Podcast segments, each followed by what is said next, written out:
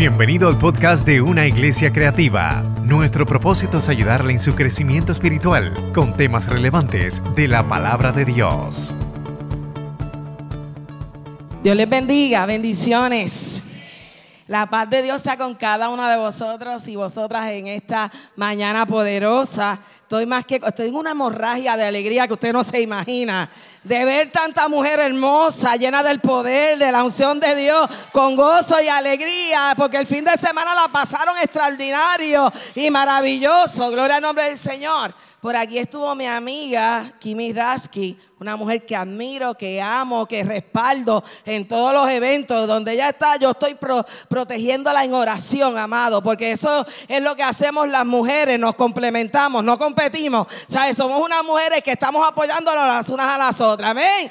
Así que damos gloria a Dios por eso y lo que Dios está haciendo en la vida de cada exponente que vino aquí el fin de semana. Así que respondo al nombre de Pastora Yari. Soy pastora de la iglesia Asamblea de Dios, Ciudad de Refugio, allá en el barrio Cantito de Manatí. Estoy a la orden y además soy la directora del Colegio Teológico del Caribe, Asamblea de Dios, Tramuro de Manatí. La gloria para el Señor. Allí tengo mis estudiantes y soy la directora y fundadora del Centro para Mujeres, Mujer Diseñada para Reinar. Es un centro totalmente gratuito. No se le cobra a ninguna mujer porque el gobierno no trabaja, yo no trabajo para el gobierno, el gobierno no trabaja para mí, sino lo que yo hago es que yo estoy bendiciendo al gobierno porque no recibo fondos de ellos, pero yo le estoy diciendo yo sí tengo la herramienta correcta para trabajar con esta población que necesita en este tiempo unas mujeres estables emocionalmente hablando, espiritualmente hablando, en todos sus sentidos. Así que estamos trabajando allí, ya llevamos alrededor de casi 10 años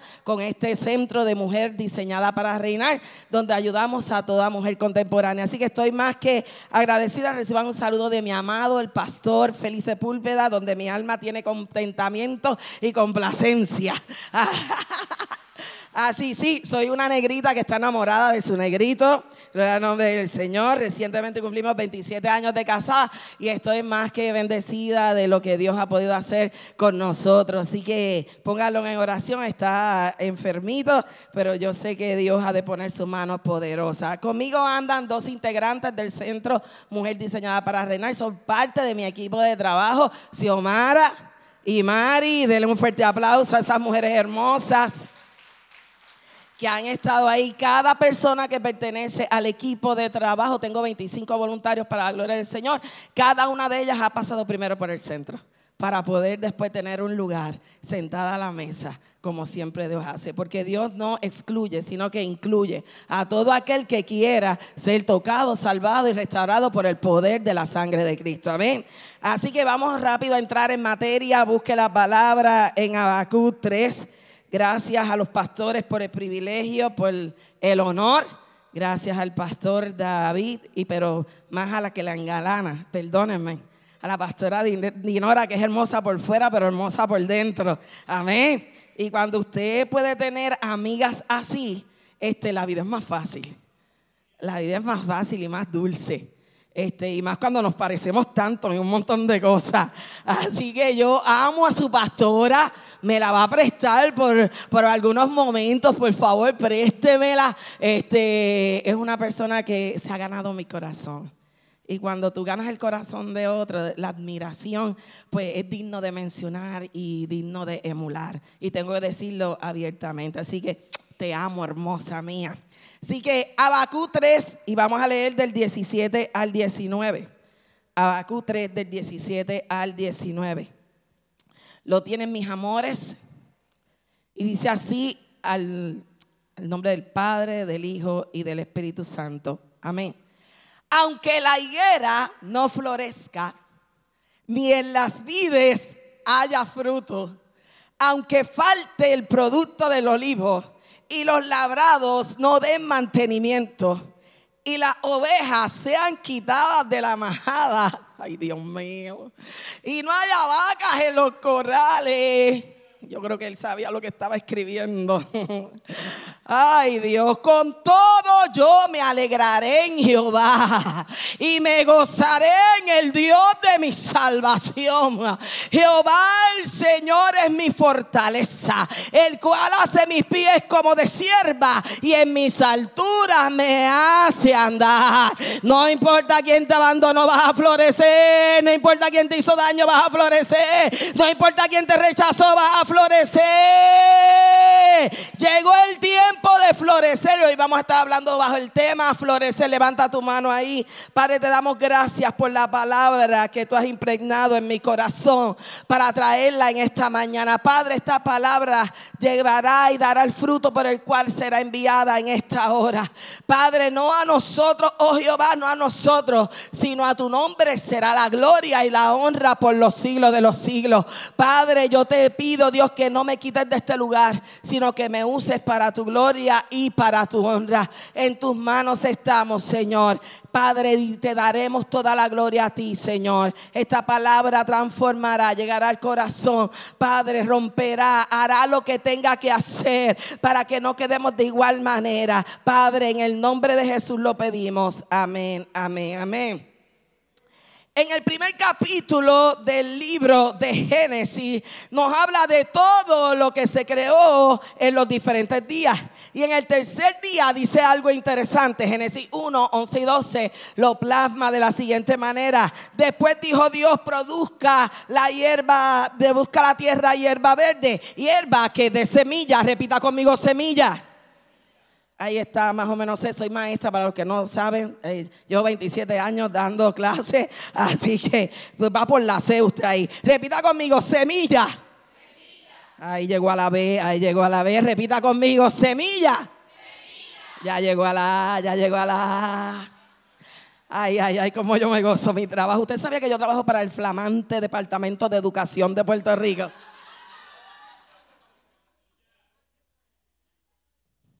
No es donde estoy, es quién está ahí y a quien Dios ha plantado allí con propósito. Mis estudiantes no serán lo mismo cuando lleguen a mi clase.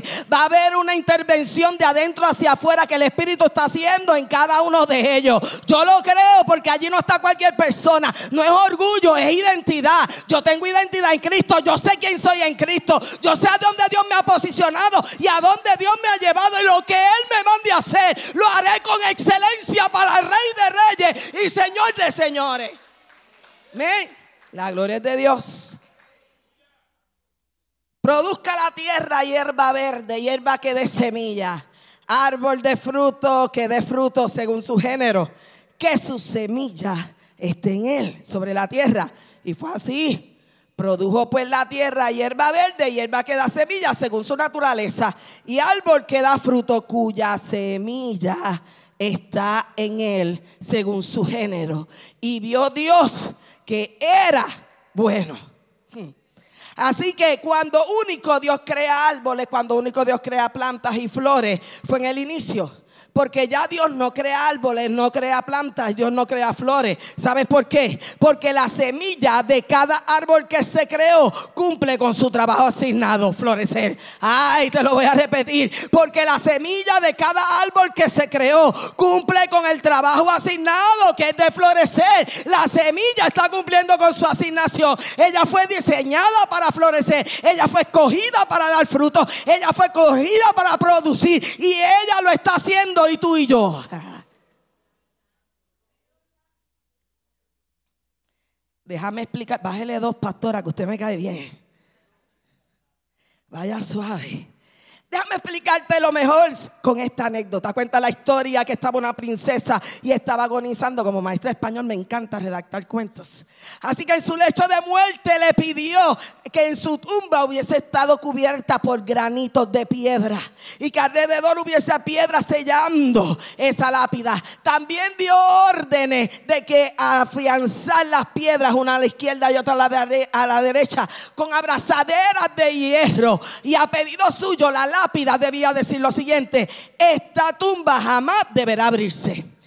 Esta tumba jamás deberá abrirse. Pero mira lo que ocurre. Durante el entierro se metió en la tumba una bellotita. Y para los que saben, la bellota es la semilla pequeña que produce un árbol grande y frondoso llamado el roble.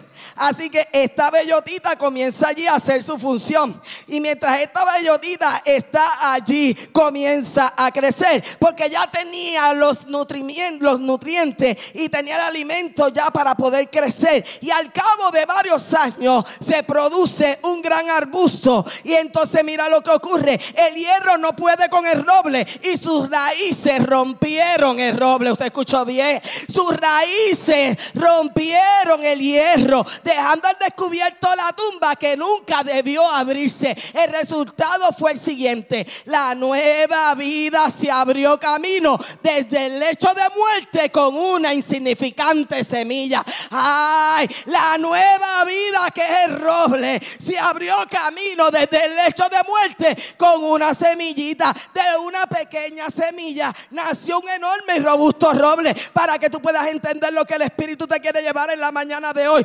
Todo árbol frondoso comienza con una pequeña semilla. Tú no necesitas una semilla grande, sino la semilla correcta. Hay alguien que debe aplaudir a Dios por eso. Tú no necesitas una semilla grande, tú necesitas la semilla correcta, porque lo que tú tienes para crecer, ya tú lo tienes en Cristo. Ya tú no necesitas nada más. Con Cristo lo tienes todo. Eres una buena semilla. Eres elegida con propósito. No necesitas hacer mucho. Solo necesitas saber dónde te vas a sembrar. Solo necesitas hacer dónde te vas a parar. ¿Qué es lo que te va a quitar? Para que tú empieces a dar buenos, buenos frutos. Yo no sé dónde estás sembrada ahora. Si desde el terreno de la muerte. Si desde el terreno del dolor. Si desde el terreno de la enfermedad. Si desde el terreno de la yo no sé dónde está sembrada. Yo lo que te puedo decir asegurar que desde donde esté vas a germinar y vas a procrear vida. Ah, yo no sé tú, pero el Espíritu Santo vino hoy a quitarnos, a arrancarnos y vino hoy a hacernos libres en la mañana de hoy. Porque todo aquello que te impide florecer se va a ir en el nombre poderoso del Señor. Porque tú no naciste para quedarte siendo semilla. Decide crecer, mi reina. Dile que está a tu lado, decide crecer, mi reina. Díselo. Si me sube el monitor, te lo voy a agradecer. Si me sube los monitores, yo soy feliz. Le dijiste al que está a tu lado, decide crecer, mi reina.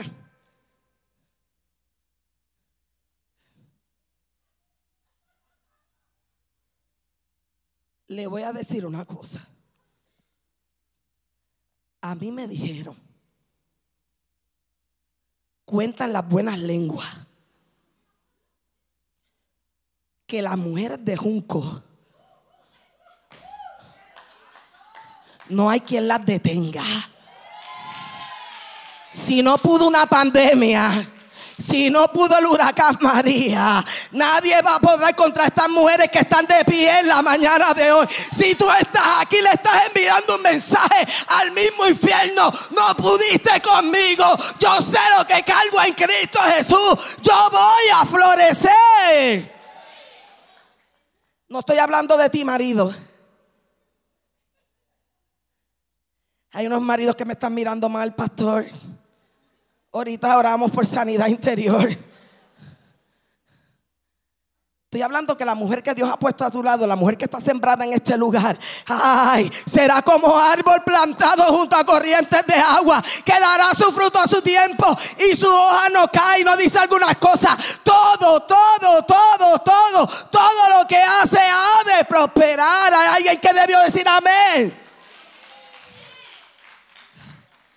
Así que usted se lo va a decir con Guille y con Flow Cristiano. Decide crecer, mi reina.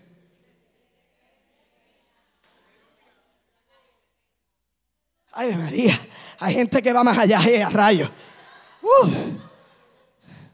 Yo me voy después que se queda el pastor David la pastora Dinora.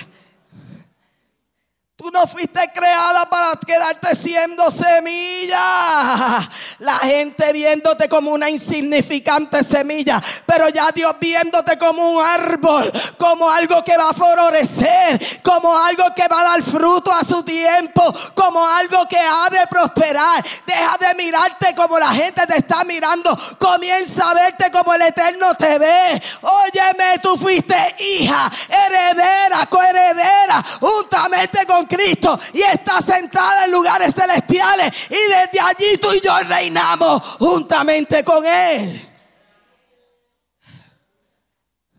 Déjame mirarte como la gente te ve. Mírate como el Eterno te ve. Como lo que el Eterno determinó para ti. Escucha bien, mujer. El árbol más frondoso, la flor más hermosa, el bosque que visita y las plantas más exóticas, todas tienen algo en común. Todas tienen algo en común. Una semilla. Repita conmigo, semilla.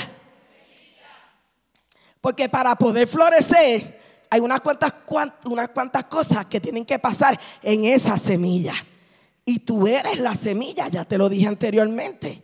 Y hay algo que tiene que pasar en ella para que florezca. Así que copie lo que le voy a decir. Porque son cinco cositas que necesita ocurrir en esa semilla. Número uno, romper la semilla.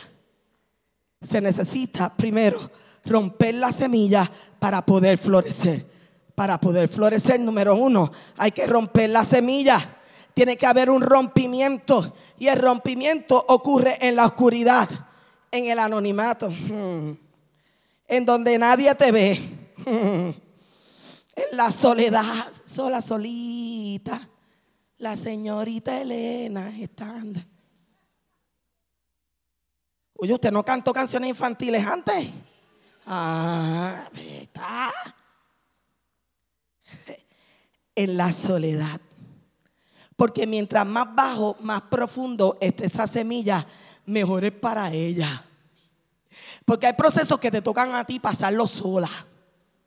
Y usted me dirá, no, pastora, ay, que el pastor me abandonó, el pastor no me llamó, el pastor me dejó sola. No te dejó sola, es que hay procesos que tienes que pasar tú con Dios.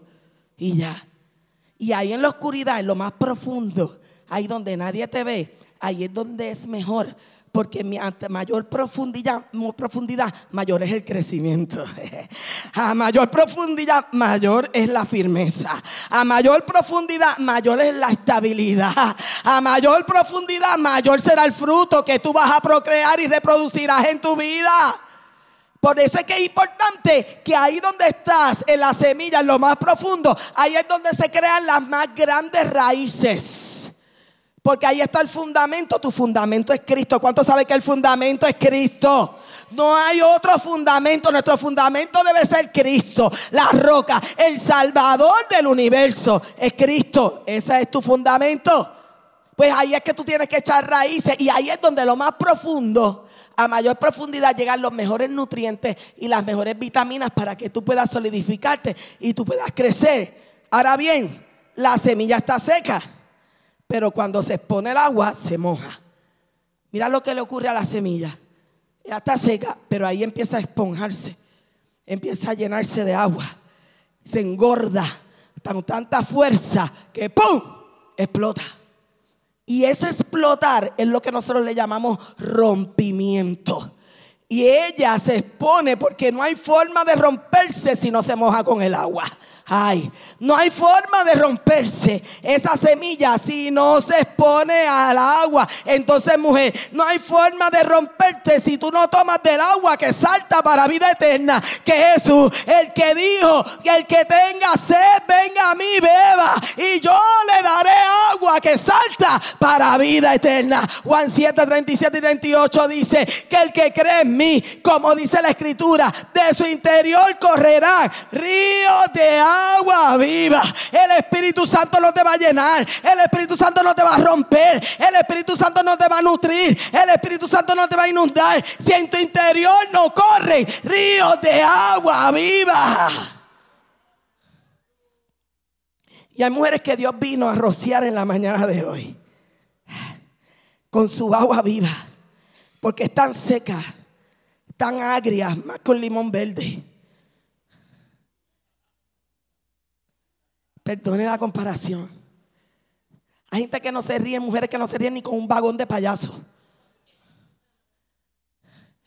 ¿Cómo usted está? Ahí como Dios quiere. Todavía yo no entiendo ese término. Ese Dios quiere que tú estés amargada, en triste, sabiendo que estás pasando tribulación, pero Dios quiere verte así, en medio de la tribulación, en medio de, tu enfrentar tu dolor. O sea, así tú, así tú te como Dios, como Dios quiere. Pero esa vez uno entra a una agencia de gobierno y yo soy tan feliz, hermana. Yo soy tan feliz cuando me envían a una agencia de gobierno. Mire mi cara de felicidad. Es como si Dios abriera el mar rojo para mí. Cuando usted está diciendo llegué a mi lugar favorito. O cuando usted está en la selfie, se tiene el spot, llegó a mi spot. Porque ahí es que yo digo, Dios mío. Ella, hermano, no sé si le ha pasado, ¿verdad? Pero yo digo, ella, ella, ella parece que sirve al mismo Dios que yo le sirvo. Pues déjame ir donde ella, porque parece que ella sirve al Dios Todopoderoso. Ah, parece que ella eh, no vio el sol por la mañana, ni no la alumbró nada, no la alumbró nada. Y yo digo, Dios santo, ¿qué pasó aquí? Entonces yo empiezo, hola. Ahí hay gente que tiene que contar testimonios también aquí. Y saben que yo no estoy mintiendo. ¿Sabe a dónde los quiero llevar? Porque lo que tú emanas por dentro, lo que tú llevas por dentro, es lo que saldrá fuera de ti. Esa es tu esencia. Hay gente que no le deja a uno, no se puede chupar porque es un limón verde. ¿De qué Dios estamos hablando? ¿A qué Dios le estamos sirviendo?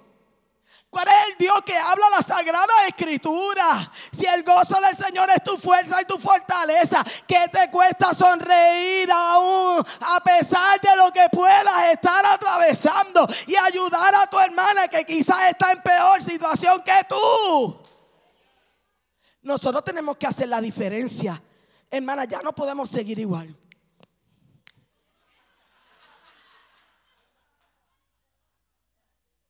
Me perdonan.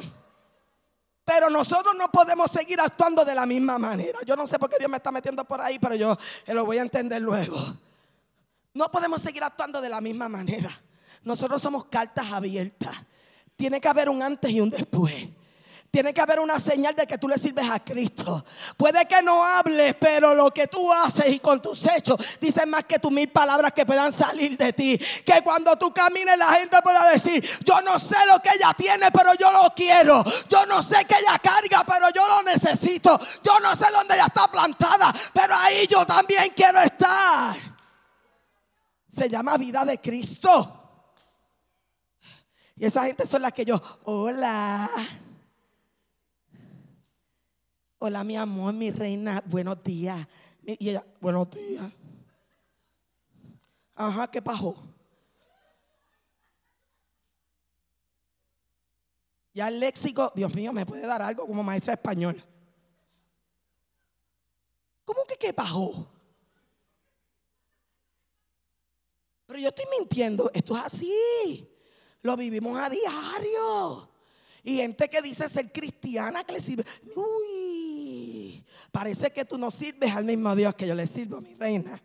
Porque yo puedo estar, mira, ay, pero cuando yo voy a pregonar el Evangelio de Cristo, me voy a manifestar en todo su esplendor. Porque yo cargo a Cristo dentro de mi vida y eso es lo que ha de manifestarse a otro. Déjale la dulzura de lo que es conocer a Cristo y no la amargura de lo que un hombre te dejó. Ay, Señor, mira, no me meto ahí porque no termino. Mira, yo sé, pastor, es culpa de usted que me trajo aquí a hablar. Le amamos, pastor. Yo sé que hay un hombre que te dañó, yo lo sé. Yo sé que hay un hombre que te hizo daño. Yo sé que tienes heridas, que alguien no creyó en ti, que alguien te abandonó. Por eso es que hay mujeres que no florecen, que están secas con raíces de amargura, porque no se han expuesto al agua del Espíritu Santo. Pero hoy, mujer, Dios vino a hacer algo por ti. Por favor, no lo interrumpa. Deja que trabaje en tu área. Deja que el Espíritu Santo te llene, te inunde y que arranque todo lo que tenga que arrancar en esta hora. Solo así habrá un rompimiento que producirá crecimiento. Número tres, para poder florecer, esa semilla necesita respiración. Haga así conmigo, respire. Inhala. Exhala. Inhala. Exhala. Eso es lo que yo tengo que hacer cuando corro 30 o 40 millas en mi bicicleta. Inhalar, respirar. Cuando yo estoy pasando mis peores procesos, me monto en mi bici. Sigo pedaleando ahí hasta que bote el golpe. Me voy a la playa, salgo afuera en mi patio y comienzo a respirar el aire. La semilla necesita respirar. Y no perdamos de perspectiva que cada semilla es un ser con vida. ¿Escuchó bien? Cada semilla es un ser con vida. Entonces, pastora, ¿cómo respira la semilla? Es que el agua no ahoga la semilla, escucha bien. El agua, por más que inunde la semilla, jamás la va a ahogar. Lo que pasa es que el agua, lo que el agua hace es que produce una actividad metabólica para que el oxígeno de la tierra entre en esa semilla y esa agua comienza a producir algo en esa semilla que ella antes no tenía y es entonces que la semilla comienza a activarse. Cristo es el espíritu vivificante. Cristo, el espíritu vivificante se metió dentro de nosotros. Esa es la agua que salta para vida eterna. Que se metió dentro de ti. No se metió algo, se metió a alguien. Y ese alguien es Cristo. Por eso es que tú estabas muerta en delitos y pecados. Tú y yo estábamos muertos en delitos y pecados. Más por la gracia de Cristo. Tú y yo hoy somos salvos. Él murió en una cruz. Y por eso después resucitó. Y si Él murió y resucitó tú y yo hemos resucitado juntamente con Él. Porque ya no vivo yo, Cristo vive en mí. Entonces, activa lo que hay dentro de ti, mujer. O sea, tú tienes el Espíritu Santo de Dios. Actívalo en la mañana de hoy. Actívate, mujer. Tu mejor respiración será cuando te sumerges en el Espíritu. Cuando estás en la tierra correcta cuando activas lo que el Eterno ya determinó para ti. Y así entonces estarás lista para germinar. Actívate. Número tres, para que esa semilla pueda crecer, florecer, necesita exponerse a la luz. Pero no es la cantidad de luz. Escuche bien. No es la cantidad de luz la que hace germinar a la semilla. Este término número tres a mí me encanta porque es exponerse a la luz. Y no es la cantidad de la luz que hace germinar a la semilla, sino la calidad de luz a la que se expone. Usted no crece por exponerse a cualquier luz. Usted crece por exponerse a la palabra de Dios, a la luz de la palabra. Porque el Salmo 119 dice que lámpara es a mis pies tu palabra y lumbrera a mi camino. Y yo sé que en esta casa se da buena palabra. ¿Cuántos dicen amén? Aquí hay buena palabra. Los pastores se preparan para traer una buena palabra día tras día. Y los ministros que se están levantando en este lugar, aproveche esas cosas. Es bueno adorar. A mí me encanta la alabanza de oración. Me encanta estar con las danzoras. Yo también danzo con ellas cuando puedo. O sea, no es malo hacer todas esas cosas. Pero la oración y el estudio de la palabra van alineadas juntamente para que usted pueda crecer y germinar. Porque la palabra tiene la capacidad de romper pero a la misma vez formarte. Usted escuchó bien, la palabra tiene la capacidad de romperte, pero a la misma vez de formarte. Es la palabra la que te llena, es la palabra la que te guía, es la palabra la que te vivifica. Por eso es que hoy Dios no vino a cambiarte, Dios vino a transformarte. Porque el cambio, yo puedo colocar mi botella de agua aquí y la muevo para allá. Eso es un cambio. Pero para que ocurra una transformación, yo tendría que mover los simientes de este lugar. Y eso es lo que ocurre con nosotros, el edificio completo. Dios no me mueve de un lado a otro. Dios empieza a cambiarme, a transformarme de adentro hacia afuera en todos los aspectos de mi vida. En todos los aspectos de mi vida. Tiene que haber una metanoia. Esto lo dijo el apóstol Pablo en Efesios 4:23. Porque dice, renovaos en el espíritu de vuestra mente. Tú no haces cosas que antes hacías. Porque tu vida se convierte en un ejemplo vivo de la gracia de Dios. De donde Dios te sacó, tú no vas a volver. De donde Dios te plantó, tú vas a florecer. Y donde Dios te envió, tú crecerás. Porque entonces en esta mañana estás entendiendo que florece, renace y vivifícate en Cristo. Avívate, mujer. Número cuatro, tiene que haber un movimiento. Tiene que haber un movimiento. Dile a la que está a tu lado, muévete.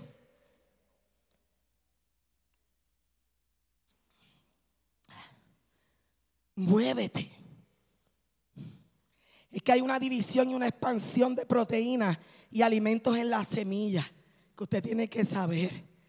En la semilla se genera expansión cuando empieza a comer esos nutrientes y empieza a alimentarse de esa manera en la semilla se genera expansión y la expansión produce movimiento. Te expande y te mueve. Te expande y te mueve. No hay nada estático en el reino. Todo está en continuo movimiento. Por eso es que para florecer necesitas sacudirte. Y hay gente que llega hasta aquí, pero no se mueven y permiten que lo que ha crecido en ella se estanque. Despréndete hoy de lo que te está dejando en el mismo lugar. Escucha bien. Despréndete de lo que te está dejando en el mismo lugar. Hay gente que vive de glorias pasadas. Ay, pastora, pero que usted no me conocía. Pero te conozco ahora. No es que yo antes era, yo iba casa por casa, yo llevaba tratado, yo levanté, oraba por los enfermos. ¿Y ahora qué estás haciendo? ¿Y ahora qué estás haciendo? Porque no hay edad, no hay, no hay límite para aquella que quiera crecer y seguir geminando en Cristo Jesús. Despréndete de lo que te está dejando en el mismo lugar, en ese mismo círculo, vicioso. Hay gente que se tiene que desprender de amistades que no te aportan en nada. Ay, pastora, pero mire que este me hizo un daño, que mira que yo, ay Dios mío, pues despréndete de eso. Sigue con la amistad, yo no tengo problema con eso, pero tú sabes hasta dónde vas a llegar. El mandato es perdonar, no te dice que vuelvas a juntarte. ¿Usted entendió? Y no me cuelgue la hermenéutica, que esa la sé dar muy bien. Lo que pasa es que nosotros queremos después seguir poniendo excusas, pero Dios te está dando la salida, pero tú quieres seguir en el mismo círculo vicioso. Llega esta mujer al centro de mujer diseñada para reina. Pastora, y yo, dígame, yo dentro de mi mente, Señor, ayúdame, Espíritu Santo, ayúdame. Ay, Dios mío, ¿dónde está el timbre? Para yo, tenemos un timbre que uno toca para que la otra persona que está al frente sepa que yo no encontraba ni el timbre, Dios mío.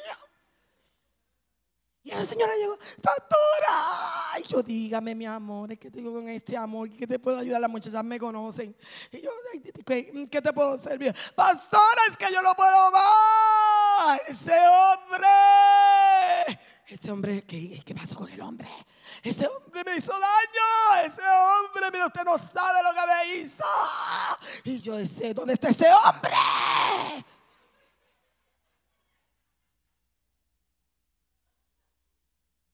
Está aquí con usted.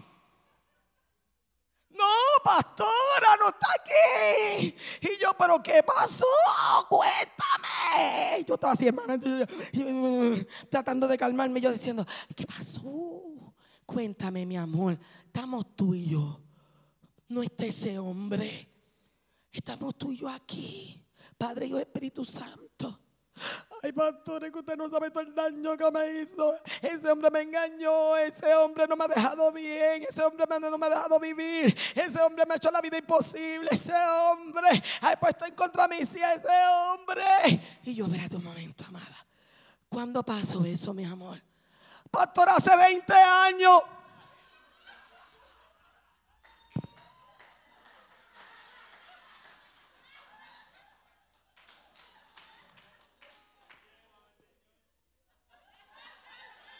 Llévatela, Señor, porque si no.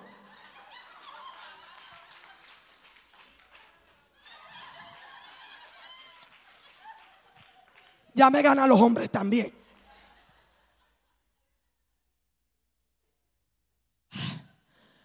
Yo no, yo, no entiendo. Te lleva 20 años arrastrándote por un hombre. 20 años siendo infeliz llorando a un hombre que te abandonó y que no ha hecho nada por tu vida en vez de estar llorando por alguien que se derramó en la cruz del Calvario, que ya llevó tu cautividad en la cruz, que ya tú no tienes vergüenza, no tienes de qué avergonzarte de nada. Él llevó contigo toda culpa, toda vergüenza. Él la llevó a la cruz del Calvario, mujer. Sé libre. Sacúdete de eso. Despréndete de lo que te está dejando en el mismo lugar. Si deseas ser oruga, para mí está bien. Ese es tu problema. Es tu decisión. Si tú te quieres seguir arrastrando como la oruga, síguete arrastrando. Esa es tu decisión. ¿Qué hablarles así, hermana? Esa es tu decisión pero yo te ofrezco algo mejor. Tú no fuiste diseñada para ser oruga. Tu destino final es de ser mariposa. Transfórmate.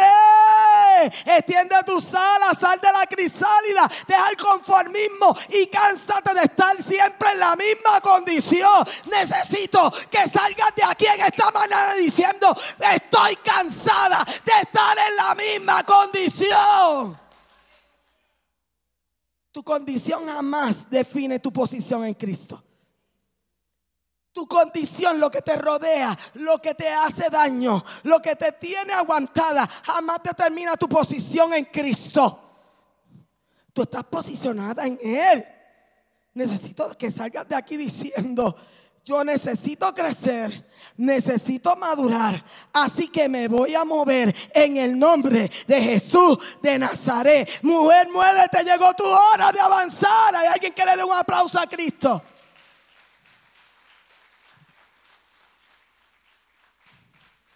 Y número cinco, necesitas desarrollarte.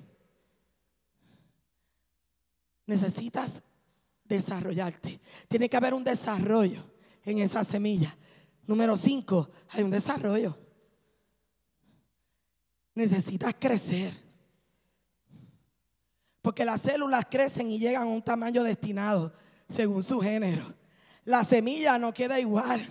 Hay unos cambios, unas transformaciones en ella que ocurrieron primero internamente para que se vieran aflojados, reflejados, perdón, externamente. Y esos crecimientos duelen, pero son necesarios. No hay crecimiento sin dolor. Por eso es que crecer duele. Ay Dios. Pastor Ayari parió esta frase en medio de sus peores procesos. Crecer duele. Diga conmigo, crecer duele. Pero hágalo con dolor y con agonía. Crecer duele. No lo oigo, crecer duele.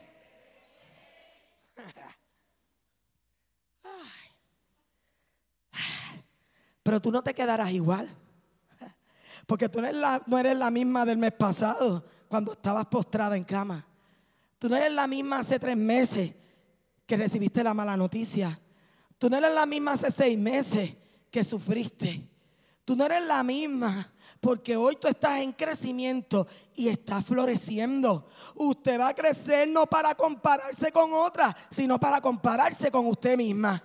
Porque le dije ahorita que las majestuosas no compiten, las majestuosas se complementan. Zumba. Porque cuando tú pienses que estás rompiéndote, mujer, es que estás creciendo.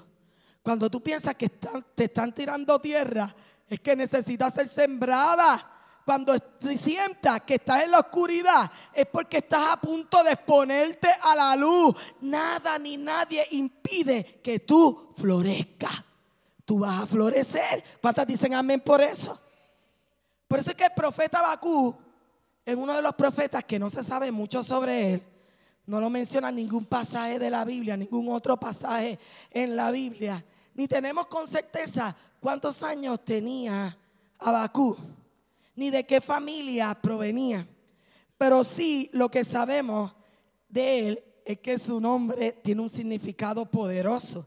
Y es que Abacú significa el que abraza o el que se aferra. El que abraza o el que se aferra. Y este significado va bien acorde con lo que hace el profeta ante los tiempos difíciles que le tocó enfrentarse. Y aunque yo no voy a tocar todo lo que pasó en el libro, tiene una asignación como buena maestra que soy. Doy asignaciones, amén. A nadie le gustan las asignaciones, lo sé. Por eso nadie levantó la mano hoy. Pero no impide que yo como buena maestra se las dé. Usted decide si las hace o no, ¿verdad? Porque el que la hace tiene recompensa. Y el que no la hace, pues no recibe recompensa. Yo se la dejo caer, le tiro esta lentamente y me voy y me retiro así. ¿Eh? Que usted debe escudriñar el libro de Abacú. Es una joya exquisita, preciosa. Cuando usted escudriña Abacú, usted empieza y usted va a ver esto. Abacú aquí, Abacú acá. Abacú aquí y Abacú acá. Abacú aquí y Abacú acá. Se va, se va asociación.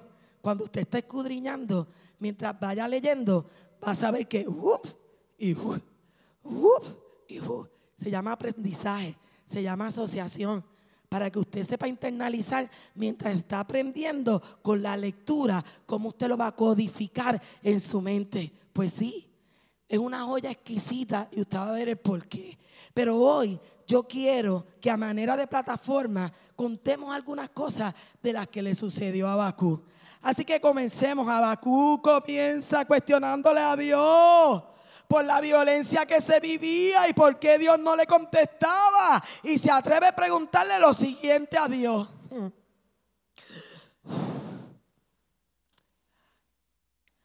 ¿Hasta cuándo Dios? ¿Hasta cuándo Dios? ¿Hasta cuándo Dios? ¿Hasta cuándo, oh Jehová? Hay alguien que le ha preguntado como yo a Dios, ¿hasta cuándo Dios? No me diga que yo soy la única pecadora que hay aquí. Levante su mano, hay alguien que le ha preguntado a Dios, ¿hasta cuándo? Qué bueno saber eso. Nosotros los pastores no estamos vulnerables de no recibir ataques iguales que ustedes. Yo he estado ahí. ¿Hasta cuándo, Dios? Quítame este aguijón, Dios. ¿Hasta cuándo me tienes el puño encima? Déjame descansar, Dios. Porque siempre a mí. ¿Por qué me está pasando esto? Porque es que no entiendo. Explícame dentro de mi angustia y de mi dolor, ¿por qué me está ocurriendo esto a mí? Oh Jehová, clamaré y acaso tú no oirás. Y daremos a ti a causa de la violencia y tú nos salvarás, Dios. ¿Hasta cuándo he de clamar a ti y tú no vas a responder? Será Bakú. Pero me encanta porque Dios hace un alto para responderle.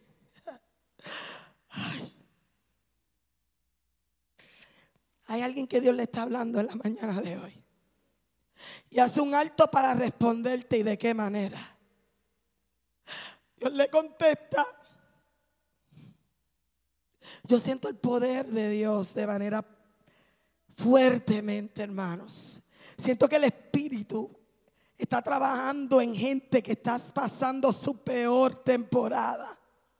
Que no sabe qué responder y que no hay respuesta para ellos. Y claman a Dios y dicen, ¿por qué me pusiste aquí?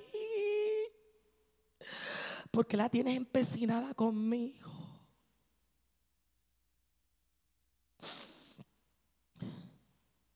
Y Dios le contesta que usará una nación para traer juicio a Judá y hará una obra poderosa en la vida de ellos. Pero Abacú vuelve a cuestionarle a Dios por el método que Abacú está utilizando. Y he ahí el clímax de la historia. He ahí el punto culminante de la historia. Es ahí donde Dios mismo en el capítulo 2 le está diciendo, escribe la visión. Yo me imagino a Bakú, en serio Dios. Sea, esta es tu respuesta. Esta es tu respuesta hacia mí. Escribe la visión y declárala en tablas para que corra el que la leyera en ella. Porque aunque la visión tardare, aún por un tiempo, mas se apresura hacia el fin y no mentirá. Aunque tardare, espero la iglesia, porque sin duda vendrá y no tardará. Habacuc 2 y 2 y 3. ¡Wow! Magistral. Magistral. El esperar en Dios nunca será una pérdida de tiempo. Te dije que el esperar en Dios nunca será una pérdida de tiempo para una mujer y un hombre del reino. El esperar es parte del crecimiento, es parte de la formación, es parte de la madurez. El esperar trae crecimiento, trae recompensa. ¿No me crees? Salmos 41 dice, pacientemente esperé a Jehová. Se inclinó y escuchó mi clamor. Muchos son los dolores del impío, mas el que espera en Jehová le rodeará la misericordia. Salmos 32, 10. Pero los que esperan en Jehová tendrán nueva fuerza, levantarán alas como las águilas, correrán y no se cansarán, caminarán y no se fatigarán. Y Isaías 40, 31. Hay alguien que tiene que esperar en Dios en la mañana de hoy. Esperar en Dios es reconocer que no debo hacer nada. Ay, Dios mío.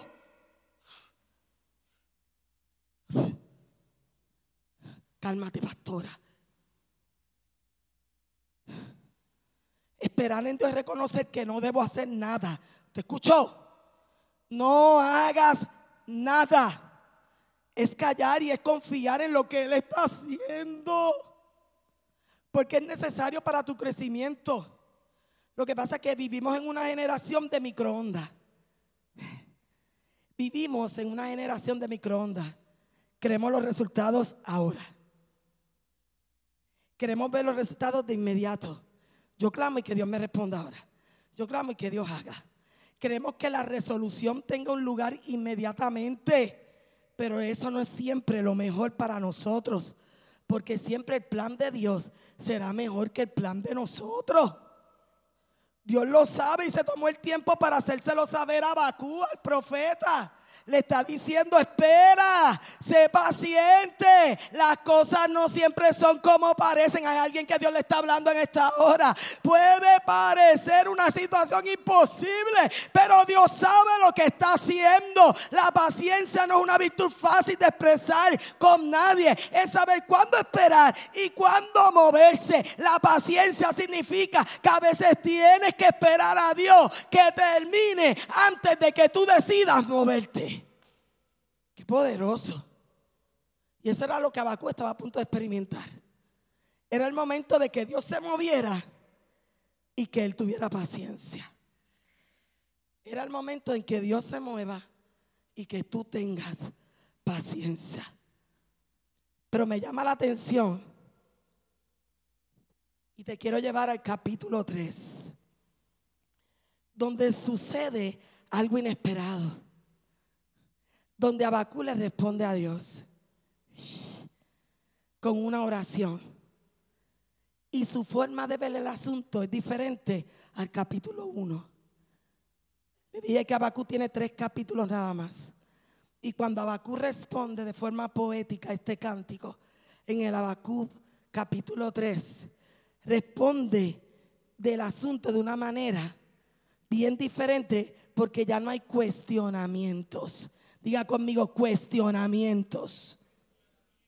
Sino que hay una entrega de voluntad. Diga conmigo entrega de voluntad. Dígala fuerte, entrega de voluntad.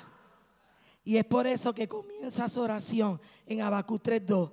Aviva tu obra en medio de los tiempos. En medio de los tiempos, hazla conocer. ¡Wow! ¡Qué poderoso! Y es que para nosotros poder florecer, tenemos que entender que debe haber una muerte de nosotros a nuestra voluntad para que la voluntad de Dios se refleje.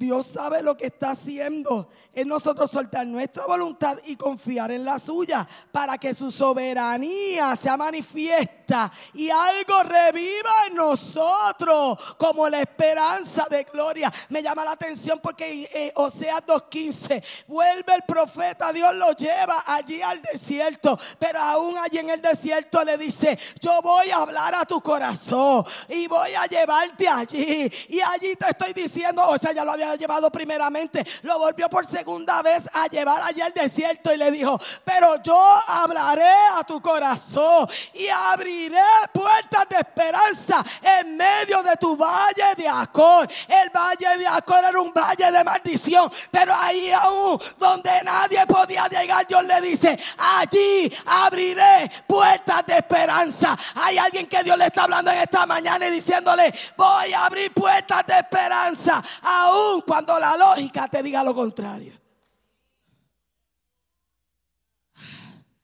Es ahí cuando reconocemos que su plan siempre será el mejor que el nuestro. Aunque nos duela, aunque estemos a punto de fallecer, porque solo ahí veremos la manifestación de su gloria y diremos como el profeta Abacú, su gloria cubrió los cielos y la tierra se llenó de su alabanza y el esplendor fue como la luz. Oh, rayos salían de sus manos y allí estaba escondido su poder. Y así estaba yo, cuestionándole a Dios. Y allí estaba yo, preguntándole a Dios, ¿por qué a mí? ¿Por qué me suceden estas cosas? Si yo te he servido, he hecho misiones desde los 19 años. He estado en Cuba, he estado en Colombia, en Venezuela, en Haití, República Dominicana. ¿Por qué? Permite que esto llegue a mi vida. ¿Qué yo hice para merecer esto? ¿Qué te he hecho, Dios? ¿Qué te he hecho para merecer tanto dolor? Y es ahí cuando yo te estoy preguntando por qué yo fui para un simple espasmo de dolor de espalda y salgo con un diagnóstico de cáncer. No puedo entender por qué 27 nódulos se arrojaron en mi garganta. No puedo entender qué es lo que está pasando dentro de mí. No puedo entender por qué me dejaste tres meses postrada en cama. Que el pastor tuvo que bañarme, cocinar, recoger, ayudar con las niñas, que ya lo hacía anteriormente, pero el trabajo es doble. Mi familia se unió, se unió para ayudarnos en medio de esta osadía, porque el doctor decía que yo no iba a poder volver a hablar, que yo no iba a poder mover mi mano derecha, que no iba a ser lo que antes era. Me transfiguré totalmente. Y cuando mi hija me vio, me dijo, uy, ¿quién eres tú? Después de salir de intensivo, veintipico de horas en una operación. Y cuando llego por fin a mi casa, mi hija no me pudo reconocer. Me había transfigurado totalmente. Hija, Yo tratando de hablar porque no podía hablar casi. Soy yo, mamá. Tú no eres mi mamá. Soy yo, hija, tu mamá. Abrázame para que veas que soy yo. Mamá, perdóname, eres tú. No te pude reconocer. Mi hija tenía seis años para ese entonces.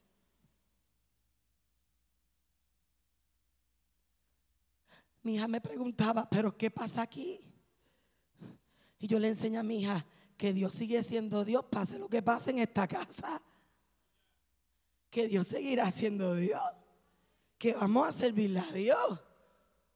Entonces ya estábamos bien, pero dos años después me vuelven a diagnosticar con cáncer. Y ahí ella me llama y me dice, pero ¿qué está pasando? Yo creo que yo perdí la fe, tú no has perdido la fe, hija mía. Tú le sigues creyendo a Dios yo le sigo creyendo a Dios. ¿Y qué es lo que te está pasando?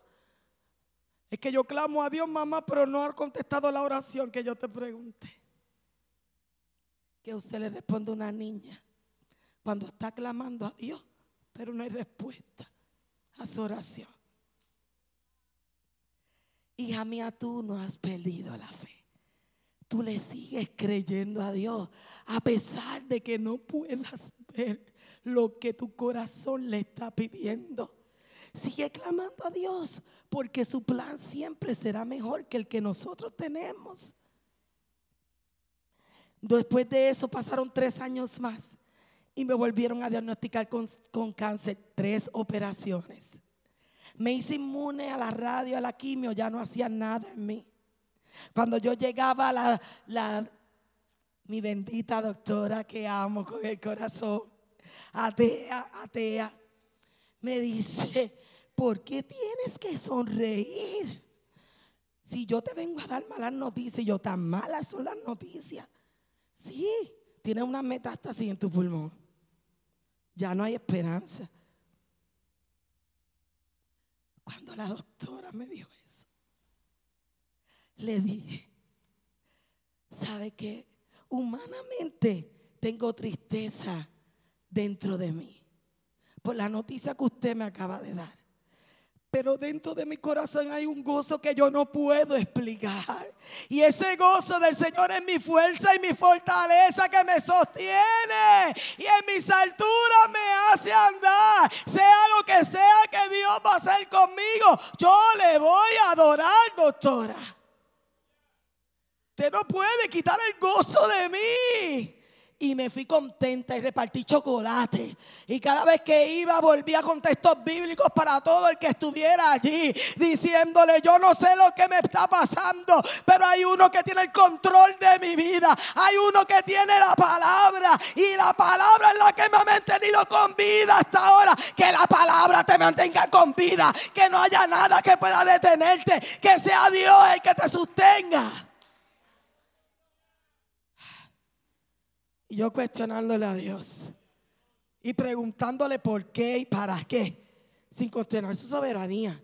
Porque usted no puede entrar ahí. No podemos cuestionar una soberanía de Dios. Pero sí le podemos preguntar a Dios el por qué y para qué. ¿Qué está pasando aquí? Y eso fue lo que estábamos haciendo. Así que yo le pedí al Señor, Señor, haz conmigo lo que tú quieras. Cedo mi voluntad. Y dije como Jesús, pasa de mí esta copa, pero que no se haga mi voluntad, sino que se haga tu voluntad de mí. ¿Sabe qué? A Dios le plujo sanarme de cáncer de tres cáncer para la gloria y la honra del Señor. Y me dijo, tú no morirás, sino que vivirás y contarás las cosas que Dios hizo contigo. Si yo no hubiese tenido cáncer, no hubiese abierto un centro para mujeres, mujer diseñada para reinar. Estás entendiendo, los procesos malos traen buenas temporadas en la vida de aquellas mujeres que estamos dispuestas a florecer. Wow. ¿Te entiendes por qué soy así? ¿Te entiendes por qué en mi salón de clase nadie se aburre? Capiche. A los sordos también. Soy maestra de sordos. Oh, Mira cómo dice Habacuc, que aunque la higuera no florezca, ni en las vides haya fruto, aunque falte el producto del olivo, y los labrados no den mantenimiento, y las ovejas han quitado de la majada, y no haya vacas en los corrales, con todo yo me alegraré en Jehová, y me gozaré en el Dios de mi salvación.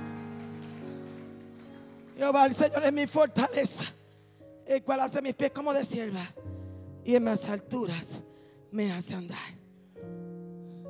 Mira lo que el profeta quería decir. Necesito que escuches esto, por favor. Mira lo que el profeta quería decir. Si la higuera no florece, mira lo que él quería decir. Es que no hay para comer. Cuando dijo no hay uvas en las vides, tampoco hay para beber. Si falta el producto del olivo, mira lo que él quiso decir. No tenemos para alumbrarnos porque no hay aceite para prender las lámparas, ni tampoco para curar las heridas. Mira con lo que él dijo, si los labrados no dan mantenimiento, mira lo que él quiso decir, que no hay cosechas para vender, no tenemos trabajo. Mira lo que él dijo, las ovejas han quitadas de la majada, no tenemos nada para ofrecer a nuestros invitados porque nos robaron. No hay vacas en los corrales, no podemos comercializarlas porque estamos en bancarrota. Es interesante porque el profeta no habla solo de lo que no florece, solo de el que florece sino de todo lo que escasea a causa de algo que no cumple con su función. Eso está duro. Eso está duro, te escucho. Él está diciendo lo que ocurre cuando hay alguien que no cumple con su función. Le estoy hablando a las mujeres en la mañana de hoy. Este es el día para retomar lo que dejaste estancado. Este es el día para que hagas lo que Dios te mandó a hacer. Este es el día para que reavivas lo que hay dentro de ti. Dejes de dar excusas que te dejes que te dejes de dar excusas ante Dios, porque no hay excusas que valgan ante Él. Cuando Abacú habla sobre la higuera que no florece, está dando a entender que puede darse el caso de que haya un árbol destinado a florecer, pero que no lo está haciendo.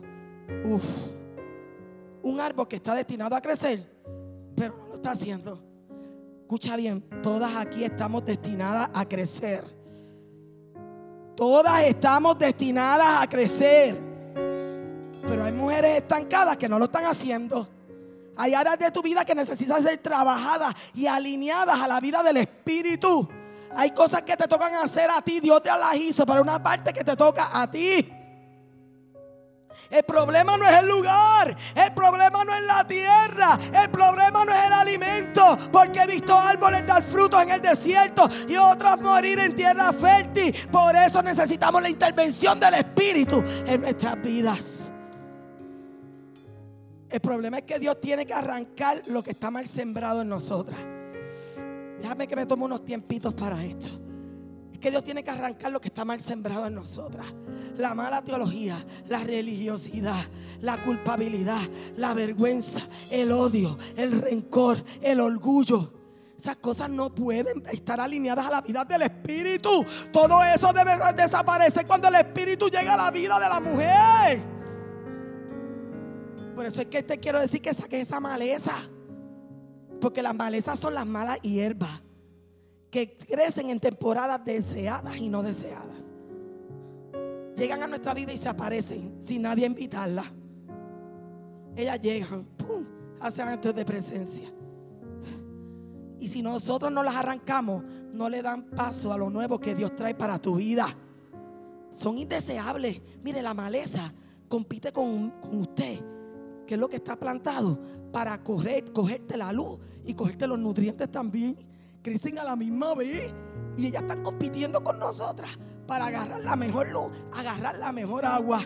No sé cuál es la maleza que has permitido crecer en tu vida. No sé si es el rencor, la envidia, el odio, el dolor, el orgullo. Pero si la arrancas en esta hora, óyeme, si tú no la arrancas, vas a arruinar la nueva siembra que Dios tiene preparada para ti. Tú eres una mujer que está en victoria. No necesitas nada más que solamente estar en Cristo y sumergida en el Espíritu Santo de Dios. Porque hay mujeres que dicen cuando llega el día malo, ay pastora Dinora, yo te amo tanto, no te tan cariñosa. Pero pastora, yo estoy pasando mi peor temporada. Este, no te voy a poder seguir ayudando. Búscate a otra, búscate a otra, búscate a otra. No, no, no puedo, no puedo, no puedo. Hay gente que deja el trabajo porque no puede seguir más con las cosas. Hay gente, mujeres que dicen, ya no puedo más, no voy a volver más a la iglesia. ¿Quién te dijo? ¿A qué tú estás regando más? ¿A qué estás regando más? ¿A tu planta o a la maleza? ¿A qué le estás dando vida? ¿A qué estás alimentando? ¿A tu planta? ¿Al llamado que Dios dijo? ¿O a las malezas que están creciendo a tu alrededor? Lo que puedas estar atravesando en tu alrededor no puede ser más grande que lo que Dios plantó dentro de tu corazón y dentro de tu vida. No permite que las malezas ahoguen la siembra que ya Dios determinó para ti, para tu casa. Tú tienes un llamado de predicar, tú tienes un llamado de ir a las naciones, tú tienes un llamado de ayudar, de ir por los enfermos, de poner la mano y que se sane. Tú tienes un llamado de adorar, tienes un llamado de cantar, tienes un llamado de servir en esta casa. Úsalo para que la gloria de Dios sea manifiesta. Todas somos importantes en el reino. Y aquí no hay jerarquías que valgan. Ser en la iglesia católica. Pero nosotros somos reformados por Cristo. Aquí no hay jerarquías que valgan. Yo no puedo ser más importante que la mujer que limpia el templo de la casa. Aquí el más importante es la cabeza, que es Cristo, el fundamento de nosotros. Abacú está orando por un avivamiento. Y este avivamiento está orando por la posibilidad de tener pérdidas materiales. Amada, el avivamiento es como las bendiciones, son netamente espirituales que nosotros estamos desenfocados. Usted puede estar floreciendo para la vez siendo diagnosticada por una enfermedad. Puede estar bendecida para la vez haber perdido su trabajo. Puede estar dando frutos y pasando tu peor crisis con tus hijos. Puedes estar en victoria sin un peso en la cuenta de banco. Puedes estar liderando y viviendo tu peor tormenta. No siempre estamos pasándola bien, pero hay una garantía para los que estamos en Cristo Jesús que el fruto del gozo será nuestra fuerza. Ese gozo nadie te lo puede quitar. Por eso Q 3, 18, 19 decía, con todo yo me alegraré en Jehová y me gozaré en el Dios de mi salvación. Jehová el Señor es mi fuerza, el cual hace mis pies como de sierva y en mis anduras, en mis alturas me hace andar. Alegrarse no es un masoquismo. Alegrarse no es masoquismo. Es confianza en quien nos cuida. ¿Te escucho bien? Es confianza en quien nos cuida. Me gozaré en el Dios de mi salvación, porque Jehová el Señor es mi fuerza y produce fuerza en mí. Por eso diré en esta mañana como Nehemías 8 días dice, no estés triste, el gozo del Señor es tu fuerza. No podemos pasar la vida sin florecer, sin dar frutos. Este es el momento de exponer a la semilla, de crecer a la medida de Dios en ti. Por eso es que Abacú termina diciendo que Él hace tus pies como de sierva y en tus alturas te hace andar. Porque esto es que nos dará velocidad para poder dar lo que no hemos podido dar. Lo que a otros le costó años a ti te costará meses.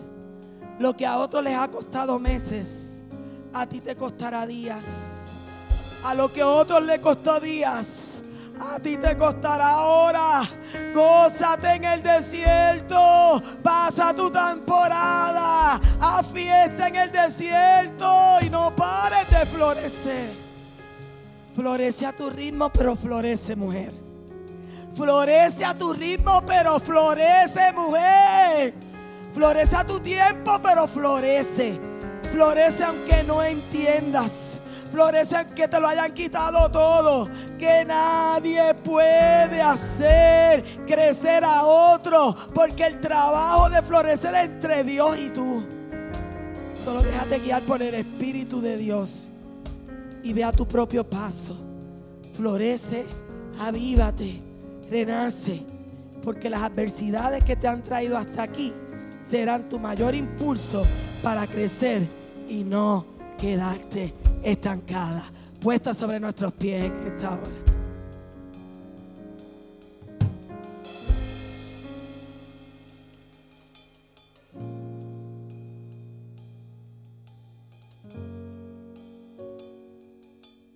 Quiero orar en esta mañana. Quiero orar por la vida de aquellos que necesitan florecer, que están pasando por momentos difíciles, que tienen que tomar decisiones.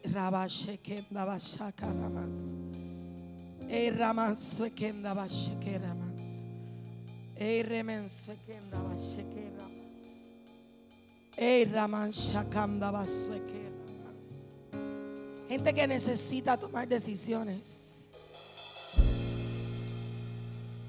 Gente que el enemigo los ha tambaleado. Yo sé lo que es estar pasando tu peor temporada. Yo sé lo que es que te abandonen. Yo sé lo que es quedarte sola en medio del proceso. Pero el que tenía que estar estuvo aquí y fue Cristo. En todos los procesos de mi vida. Y Dios ha sido más que bueno conmigo.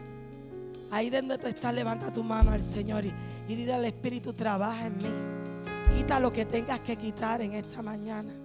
Rompe lo que tengas que romper. Aviva tu obra en medio de los tiempos y en medio de los tiempos, Dios. Hazla conocer. Manifiesta tu poder y tu soberanía sobre cada una de nuestras vidas. Espíritu de Dios, a ti clamamos. Espíritu Santo de Dios, a ti presentamos tus siervos. Señor, no suelo hacer esto. Y el que me conoce sabe que es bien difícil que yo vaya a una iglesia y pueda orar por el corazón de los pastores. Pero prefiero obedecerte a ti que obedecer a hombres en la mañana de hoy. Porque tú conoces los planes. Tú conoces, Señor Jesús,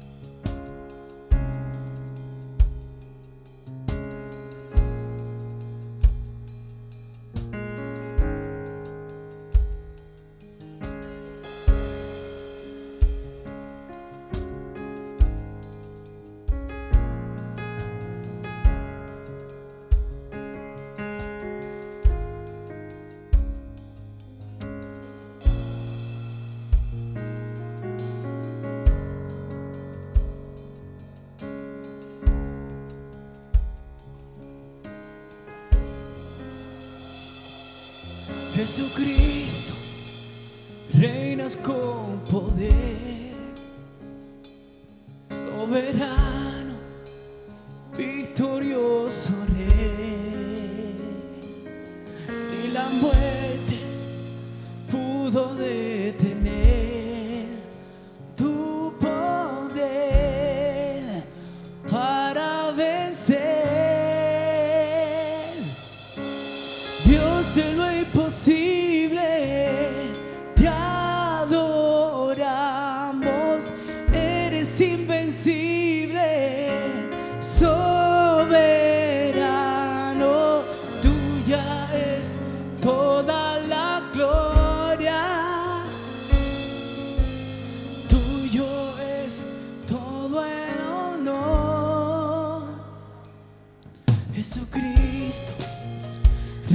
con poder.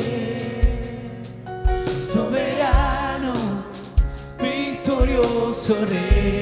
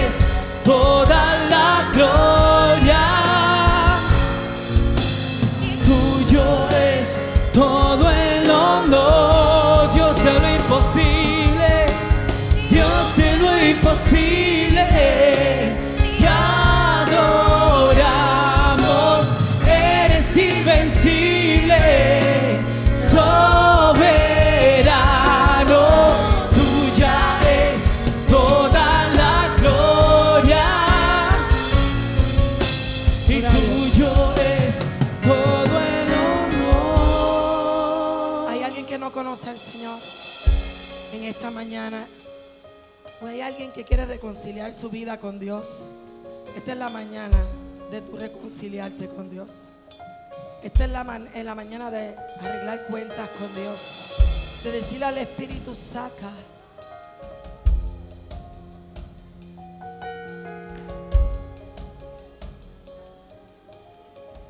Es la mañana de...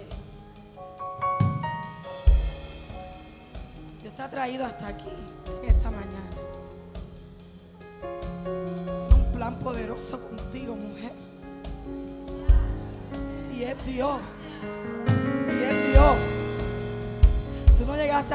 mi amor. Es Dios. Y hay unas cosas que Dios está trabajando. Y hay unas cosas que Dios está arrancando, alineando, perfeccionando. Rabashakanda Basheke Ramanso.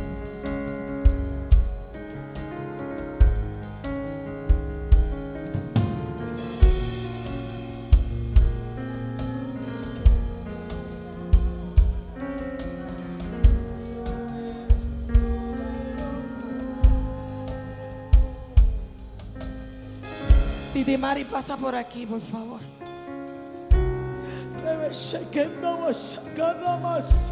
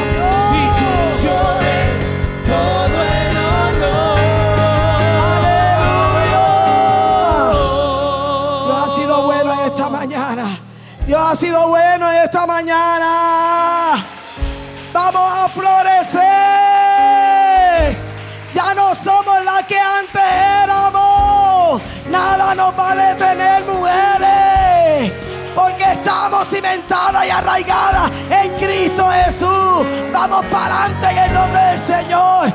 Vamos a florecer. No importando cuál sea tu temporada. No importando lo que estés atravesando en medio de tu dolor. Agárrate a Cristo. Padre, te damos gracias por tu palabra.